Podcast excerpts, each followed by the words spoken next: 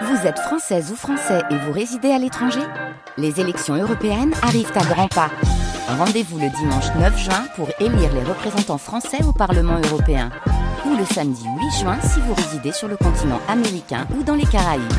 Bon vote C'est France Bleu Armorique, nous sommes le samedi 2 mars, il est 10h.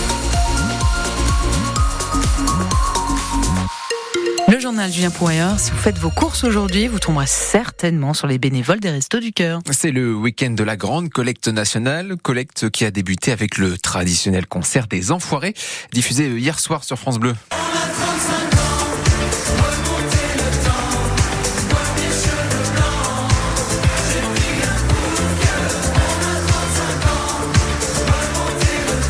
Reprise du morceau Coup de vieux de Big Flo et Oli par euh, la troupe des Enfoirés qui ont lancé un appel à la générosité.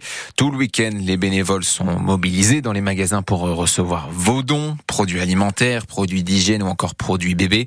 L'objectif est de reconstituer des stocks particulièrement diminués à la sortie de l'hiver. Pierrick Armand est trésorier des Restos du Cœur d'Ille-et-Vilaine.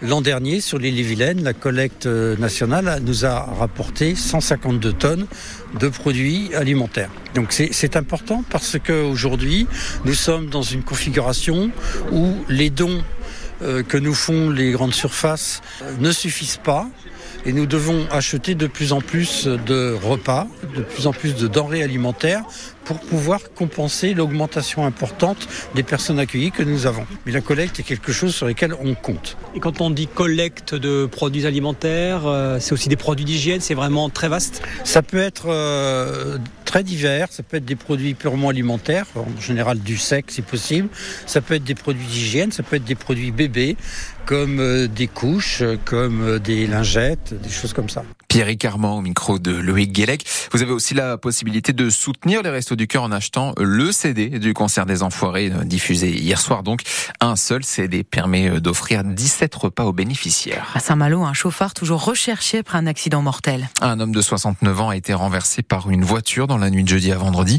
Les pompiers sont arrivés vers 2 heures du matin. L'homme était en arrêt cardio-respiratoire. Il est mort une heure après à l'hôpital.